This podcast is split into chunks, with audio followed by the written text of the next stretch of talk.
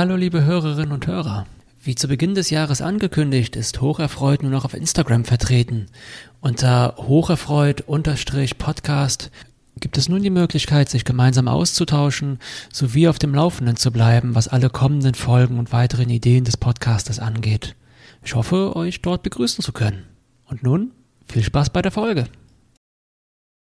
Eine häufige Angst und wiederkehrende Frage, sowohl bei werdenden Eltern, Menschen, die schon Kinder haben, aber auch solchen, die sich mit dem Thema des Kinderkriegens auseinandersetzen, ist die Sorge, nicht gut genug zu sein, beziehungsweise die Frage, was es braucht, um eine gute Mutter oder ein guter Vater zu sein. Immerhin geht Elternschaft ja mit viel Entbehrung, Druck, ganz neuen Kompromissen, viel Ungewissheit und Ausprobieren einher. Wie also bei alledem einen kühlen Kopf bewahren und dem Kind ein guter Elternteil sein? Oft spitzt sich diese Frage sogar ja noch zu, wenn wir im Rahmen von Psychotherapie darüber reden, dass die meisten unserer Konflikte und seelischen Schwierigkeiten aus frühen Beziehungserfahrungen herrühren, die wir mit unseren Eltern gemacht haben. In der Objektbeziehungstheorie, einer der grundlegenden psychoanalytischen Schulen, die sich mit den frühen Beziehungserfahrungen zwischen Kindern und Eltern befasst, gibt es seit langem eine sehr eindeutige Antwort auf diese Frage. Hier hat der Psychoanalytiker Donald Winnicott festgehalten, dass Eltern, beziehungsweise waren seine Arbeiten damals noch auf Mütter gemünzt, nicht perfekt, sondern gut genug sein müssten. Und genau mit diesem Konzept wollen wir uns heute befassen. Heute geht es um die Good Enough Mother nach Donald Winnicott. Und darum, was good enough, also gut genug, eigentlich konkret bedeutet. Dabei ganz viel Spaß.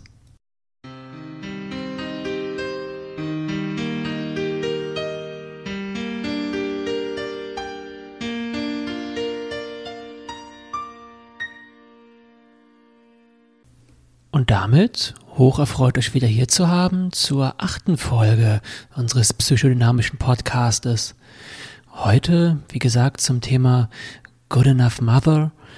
Also wir könnten auch sagen zum Elternteil, der sich gut genug verhält.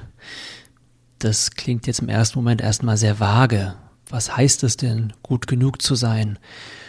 Wir werden aber gleich hören, dass die Objektbeziehungstheorie sowohl aber auch die heutigen Entwicklungsforscher da sehr genaue Kriterien und Antworten für haben. Und dass es zum gut genug sein auch gehört, dass Fehler passieren. Und dass das auch ganz wichtig ist. Dass also das Perfektsein, mit anderen Worten, das Fehlerfrei-Sein, zum einen gar nicht umsetzbar, weil es einfach auch nicht realistisch ist, aber zum anderen auch gar nicht wünschenswert wäre, da die Fehler durchaus auch wichtig sind und eine Funktion haben. Aber beginnen wir am Anfang. Wie wir wissen, können Kinder bereits in den ersten drei Monaten schon schreien und weinen, aber auch lachen. Bei diesem Lachen handelt es sich um ein sogenanntes soziales Lachen. Das bedeutet, dass das Kind Bezugspersonen ganz automatisch anlacht, ohne dass die etwas Spezielles dafür tun müssten. Es ist also kein reaktionelles Lachen. Dieses Lachen hat, genau wie das Schreien und Weinen, eine ganz überlebenswichtige Funktion. Die Eltern sind nämlich quasi biologisch darauf programmiert, auf diese Signale prompt zu reagieren. Und zwar mit Bindung und mit Versorgung. Dies ist in uns festgelegt und sichert unser Überleben, beziehungsweise das Überleben des Kindes. Dabei lösen die Reaktionen des Kindes auch hormonell in den Eltern viel aus. Häufig eine Stressreaktion, die dafür sorgt, dass die Eltern schnell handeln und eben nicht erst warten. Das heißt, dass der Drang, ein guter Vater oder eine gute Mutter zu sein, auch ein ganzes Stück weit biologisch in uns verankert ist. Und nebenbei bemerkt ist das etwas, was sicherlich die Eltern unter euch auch kennen werden. Ne, wenn unser kleines Baby schreit, dann reagieren wir da sofort drauf. Das ist dann wie ein inneres Signal, was uns großen Druck macht und Stress auslöst. Und wir laufen sofort hin und gucken, was braucht das Baby, wie geht's dem gerade? Hat sich's vielleicht wehgetan? Oder ist es hungrig oder müde?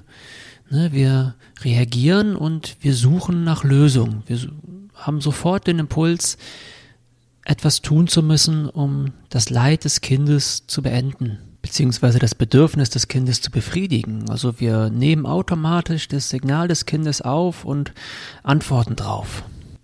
Und an dieser Stelle passt vielleicht auch ein kurzer Ausflug in die Grundannahmen der psychologischen Bindungstheorie, in der davon ausgegangen wird, dass dieses Bindungsbedürfnis in uns Menschen evolutionsbiologisch festgelegt ist. Also auch das Bedürfnis, unsere Kinder zu beschützen und zu versorgen. Bindungswünsche gehen ja nicht nur vom Kind zum Elternteil aus, sondern durchaus auch umgekehrt. Und vor allem für die Kinder geht das dann noch einen Schritt weiter. Die realen Erfahrungen, die die Kinder nämlich mit ihren Bindungsfiguren machen, bedingen die inneren Repräsentationen, die diese hinterlassen. Wir könnten hier auch von Beziehungserfahrungen sprechen, die sich einprägen. Hierüber haben wir in der Folge zur therapeutischen Beziehung sowie zur Übertragung und Gegenübertragung schon etwas gehört, weshalb wir da gar nicht weiter darauf einsteigen wollen. Wichtig ist allerdings, dass diese Erfahrung, diese inneren Repräsentationen bei uns bleiben. Das heißt, auch bei dem Kind bleiben. Wenn das Kind nun die Erfahrung macht, dass die Bezugspersonen verlässlich und feinfühlig auf die Signale reagieren, dann kann es sich zunehmend auch selbst beruhigen, da es stellvertretend durch die Eltern lernt, dass das eigene Bedürfnis gehalten wird. Es lernt, dass eigene Gefühle auszuhalten sind, dass eine Beruhigung und ein Halten durch die Eltern erfolgt und kann das, das ist das, was ich eben mit innerer Repräsentation oder auch Verinnerlichung meine, irgendwann dann selbst auch tun, weil es diese Erfahrung, das Erleben vom Beruhigtwerden in sich aufnimmt. Ein Beispiel, das sicherlich auch die Eltern unter euch kennen werden, ist, dass wenn das kleine Kind zum Beispiel hinfällt und sich wehtut und es erstmal ganz doll weint oder vielleicht auch schreit, es sich dann aber irgendwann beruhigt, wenn es zum Beispiel getragen wird und die Eltern sich eben kümmern. Wenn das oft genug passiert, wird das Kind sich zunehmend schneller beruhigen lassen und irgendwann kann es sich dann selbst beruhigen. Es fällt dann vielleicht immer noch hin und tut sich weh und vielleicht weint es auch noch, aber es steht dann vielleicht irgendwann schon von alleine wieder auf und läuft oder krabbelt weiter oder kann dann zu den Eltern kommen und denen sagen, was passiert ist. Es ist nicht mehr so sehr darauf angewiesen, diese allumfassende Reaktion der Eltern zu kriegen, weil es viel davon inzwischen selbst erledigen kann. Das ist ein ganz wichtiger Schritt hin zur eigenen Autonomie und legt auch den Grundstein dafür, dass sich das Kind zunehmend irgendwann noch von den Eltern trennen kann, also eben weniger auf diese angewiesen ist. Dies wiederum ist natürlich ganz wichtig, da es ja sowohl zum kindlichen Leben als eben auch ganz generell zum menschlichen Leben dazugehört, eigene Wege erproben zu können. Mit anderen Worten, autonom zu sein. Und um später als erwachsene Person möglichst frei und unbelastet unseren eigenen Weg im Leben gestalten zu können, benötigen wir deshalb in unserer Kindheit eben auch Bezugspersonen, die feinfühlig auf unsere Signale reagieren. Gelingt dies nicht, kann es sein, dass wir zum Beispiel Ängste ausbilden oder Schuldgefühle, die später verhindern, dass wir eigene Wege gehen können dies kann zum Beispiel dann der Fall sein, wenn sich Eltern selber gar nicht gut vom Kind trennen können oder vielleicht sich die Rollen umkehren und die Eltern so belastet sind, dass die Kinder sehr früh in eine Rolle kommen, dass diese wiederum sich um die Stimmung der Eltern kümmern und für diese verantwortlich fühlen. Dafür gibt es übrigens auch einen Begriff, der nennt sich Parentifizierung und wäre auch nochmal ein Thema für eine ganz eigene Folge. Aber gehen wir nun erstmal davon aus, dass die Eltern durchaus dazu imstande sind, die Bedürfnisse des Kindes adäquat wahrzunehmen und sich um diese zu kümmern. Dann können wir bis hierhin zusammenfassen, dass es zur Definition der ausreichend guten Mutter bzw. Bindungsfigur gehört, feinfühlig, prompt und auch angemessen auf die Signale des Kindes zu reagieren. Die Bindungsforscherin Mary Ainsworth hat dabei ein paar dieser Punkte nochmal deutlich definiert. Sie sagt zum Beispiel, dass Feinfühligkeit bedeutet, dass die Eltern Signale der Kinder bemerken, richtig interpretieren und mit angemessener Intensität sowie prompt auf diese reagieren. Diese angemessene Reaktion umfasst dabei alle Verhaltensweisen, die dem Säugling Freude bereiten, sein Wohlbehagen und seine Aufmerksamkeit vermehren und sein Unbehagen und Desinteresse vermindern. Nun ist es in der Realität natürlich so, dass es sich gar nicht immer so idealtypisch verhält, wie wir es gerade skizziert haben. Wir haben noch nicht darüber gesprochen, dass Frust, Druck und Ärger oder Überlastung auch Rollen spielen in der Beziehung zu Kindern oder auch zwischen den Eltern. An diesem Punkt bietet sich hier nochmal eine gute Gelegenheit, auf die Entwicklungsforscher zurückzukommen, die sich ja ebenfalls mit der frühen Beziehung zwischen Mutter und Kind beziehungsweise deren Interaktion miteinander befasst haben. Ein Ergebnis dieser Beobachtung ist nämlich, dass es für eine gute Eltern-Kind-Beziehung gar nicht entscheidend ist, dass mal was schief läuft oder kaputt geht oder mal nicht funktioniert, sondern dass es viel wichtiger ist, wie es danach weitergeht, also wie auf dieses Ereignis reagiert wird. Mit anderen Worten, es kommt viel weniger auf die kleinen Risse und Brüche in der Beziehung an, als vielmehr darauf, wie diese repariert werden.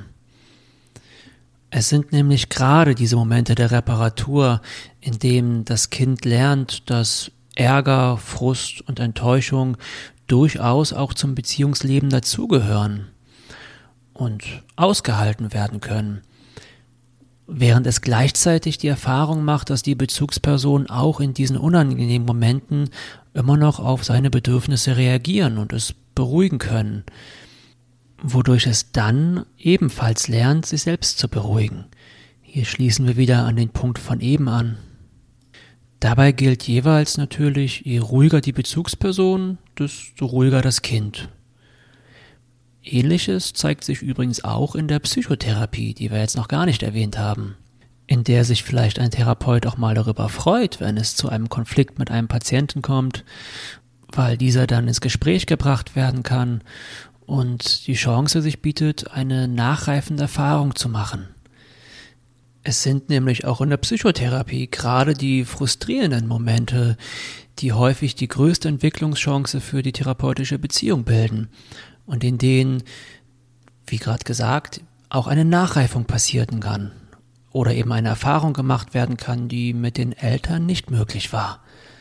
So gesehen gelten unsere eben genannten Kriterien dann auch für Psychotherapeuten, die dann im Idealfall quasi zum Good Enough Psychotherapist werden naja, aber selbst wenn nun der Anspruch sein mag, nicht fehlerfrei zu sein und wir gerade gelernt haben, dass es sogar ganz wichtig ist, dass Fehler passieren, ist es dadurch trotzdem immer noch nicht leicht, mit schwierigen Situationen oder Konflikten umzugehen, weder in der Psychotherapie noch in der Beziehung zwischen Eltern und Kindern.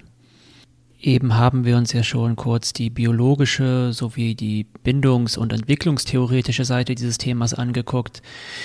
Werfen wir nun aber mal einen Blick auf die Beziehung der Eltern sowie die soziale Seite. Auch hier gibt es viel Druck. Immerhin ist das Bild der guten, versorgenden Mutter oder des starken, schützenden Vaters in der Gesellschaft sehr hoch gehalten. Er ist es teilweise heilig. Denken wir doch zum Beispiel mal an das Bild von der Maria mit dem Jesuskind. Dabei sieht die Realität der Eltern ja häufig ganz anders aus. Allein schon die Geburt, die in vielen Filmen dargestellt wird als ein großes, freudiges Ereignis, bei dem endlich das ersehnte Kind zur Welt kommt und sich alles schlagartig richtig anfühlt und, und dann dieses perfekte Familienleben beginnt. Naja, die Realität ist oft eine andere. Beispielsweise leiden ca. 80 Prozent aller Eltern, und dies betrifft eben auch die Väter, unter dem sogenannten Baby Blues bzw. dem postpartalen Stimmungstief. 10 bis 20 Prozent der Mütter leiden sogar unter der postpartalen Depression, einer oft sehr heftigen und sehr schnell auftretenden Form der Depression, die sich oft aber auch durch frühe Psychotherapie gut in den Griff bekommen lässt und dann meist doch auch sehr schnell wieder abklingt. Und dies ist nicht alles. Häufig werden Eltern nach der Geburt mit heftigen Gefühlen konfrontiert, die sich teilweise auch durch die Veränderung des Hormonhaushalts durch die Geburt erklären lassen, was übrigens aber auch Väter betrifft. Hinzu kommen Themen wie Ängste um die eigene Autonomie, was vielleicht gerade in unserer Gesellschaft eine große Rolle spielt, in der individualistische Lebensgestaltung und das Erbringen von Leistungen ja sehr hohe Werte sind. Viele Eltern fühlen sich auch gefangen und fragen sich, ob dies nun für immer so bleiben wird. Vor allem, wenn die Erwartung vielleicht eine ganz andere war und diese nun enttäuscht wird. Mit einem Mal müssen sie sich zudem ganz anders auseinandersetzen, sowohl mit sich selbst als auch mit der neuen eigenen Familie, aber auch mit der Ursprungsfamilie, die vielleicht Druck macht und frühe Besuche haben möchte, obwohl die Eltern noch gar nicht dafür bereit sind und sich überfordert fühlen, wo nun mit einem Mal Konflikte entstehen. Aber auch das Gegenteil ist denkbar, dass Hilfe fehlt, die eigentlich notwendig wäre und sich Eltern alleine fühlen. Und natürlich ist das neugeborene Kind da, mit dem sich die Eltern nun auch auseinandersetzen müssen. Hier geht es um Themen wie zum Beispiel die erste erlebte Trennung. Immerhin ist das Kind bei der Geburt ja, wie wir sagen, von der Mutter entbunden worden. Damit verändert sich die Beziehung, die die Eltern zu dem Kind hatten, grundlegend. War das kleine Wesen vorher noch im Bauch der Mutter und die Eltern konnten es strampeln fühlen, so ist es nun auf eine ganz andere Weise präsent. Die Beziehung zu ihm verändert sich ab jetzt stetig und wird immer komplexer. Die Eltern müssen nun lernen, die Bedürfnisse des Kindes zu erkennen, es zu versorgen, mit ihm zu kommunizieren, aber eben auch den stetig wachsenden Wunsch nach Autonomie und Exploration auszuhalten. Dabei müssen sie die durchaus komplexe Aufgabe meistern, die Balance zu finden zwischen halten und versorgen und aber auch loslassen können. Gar keine leichte Aufgabe. Hinzu kommen nur nicht selten auch noch Paarprobleme, weil sich die Beziehung der Eltern zueinander ebenfalls komplett verändert. Oder weil vielleicht schon länger Konflikte da sind, die nun auch nicht mehr vermieden werden können. Hierin liegt übrigens auch ein Hauptrisikofaktor der vorhin genannten postpartalen Depression. Sicherlich könnte man auch diese Liste noch weiterführen. Ich möchte jetzt aber noch einmal kurz auf die Rolle der Mutter in Winnicotts Modell zu sprechen kommen die nämlich nicht nur vor der Aufgabe steht, das Kind durch Körperkontakt und Nahrung, sondern auch durch emotionale Stabilität und Erreichbarkeit zu versorgen. Dafür muss sie bereit sein, auf die Ebene des Kindes zu gehen, um einen angemessenen Kontakt zu diesem herzustellen. Und dadurch kommt die Mutter selbst mit eigenen inneren kindlichen Anteilen in Kontakt. Man könnte auch sagen, sie regrediert ein bisschen. Und genauso wie es in der Psychotherapie, in der regressive Prozesse ja auch immer eine Rolle spielen, ebenfalls der Fall ist, braucht sie dafür einen Raum, der geschützt ist, damit dies auch ohne Probleme und mit genügend Sicherheit geschehen kann. Für die Mutter könnte das beispielsweise ein Beziehungspartner sein, wo sie weiß, dass sie sich auf diesen verlassen kann und der sich kümmert, Natürlich gilt das nun nicht nur für Väter. Hier kann auch jede andere Beziehungsfigur eingesetzt werden, unabhängig ob männlich oder weiblich oder ob es die zum Beispiel Eltern oder Großeltern sind, die die Mutter unterstützen.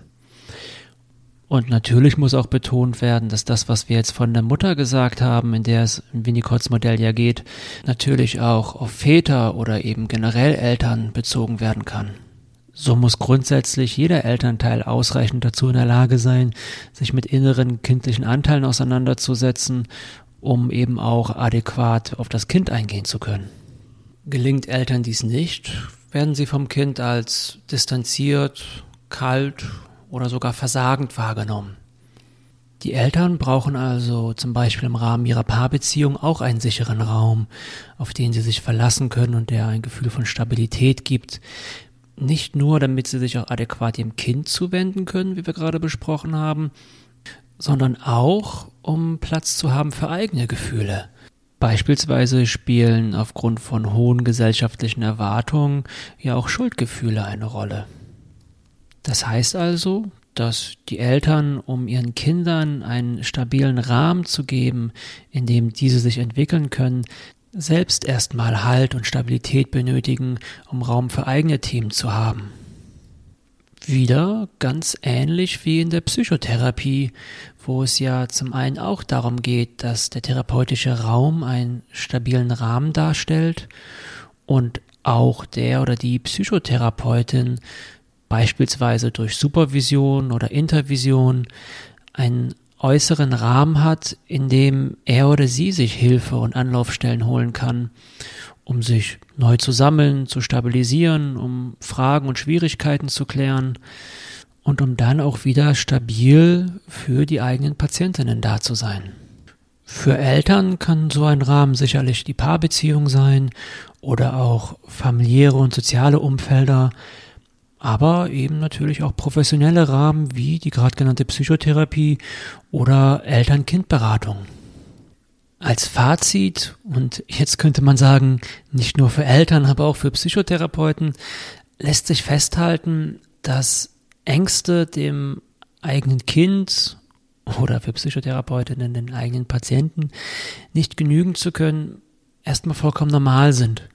Und dass es tatsächlich weder darum geht, perfekt zu sein, noch dass das überhaupt wünschenswert oder möglich ist, sondern dass es vielmehr darauf ankommt, dass Belastungssituationen und Frustrationen auch sein dürfen und auch sein müssen. Immerhin ist die Elternrolle eine hochgradig konfliktbehaftete, wie wir gerade gehört haben. Eigene Wünsche und Vorstellungen müssen mit einer neuen Rolle vereint werden, während vielleicht gleichzeitig eigene unbeachtete innere Anteile oder frühe Wünsche an die Oberfläche drängen. Die Eltern brauchen dann selbst gute verinnerlichte Beziehungserfahrung und stabile Beziehung auch in der Gegenwart, um diese auch dem Kind geben zu können und dann eben auch feinfühlig, prompt und angemessen auf dessen Signale reagieren zu können. Frei nach dem alten Motto der Rettungsschwimmer, dass wir uns erst selbst stabilisieren müssen, bevor wir jemand anderem helfen können. Und damit sind wir auch so langsam am Ende der heutigen Folge angekommen. Ich hoffe, es hat euch Spaß gemacht und dass es mir gelungen ist, euch anhand von Winnicotts Modell vorzustellen, wie wichtig Frustrationen in der frühen Eltern-Kind-Beziehung sind und welche Implikationen dieses Modell auch für die Psychotherapie hat. Außerdem ging es mir auch darum, einen Schritt über Winnicotts Modell hinauszugehen und dem Druckraum zu geben, dem Eltern häufig ausgesetzt sind und deutlich zu machen, wie wichtig es ist, dass wir uns auch gut um uns selbst kümmern und uns dafür vielleicht auch Hilfe suchen, wie beispielsweise in einer Psychotherapie. Soweit aber erstmal für heute. Vielen Dank fürs Zuhören. Abonniert auch gerne den Podcast und lasst eine Bewertung oder auch einen Kommentar da. All dies hilft dem Podcast beim Wachsen. Und dann bis zum nächsten Mal. Oder gerne vorher auch schon auf Instagram unter hocherfreut unterstrich Podcast. Bis dann.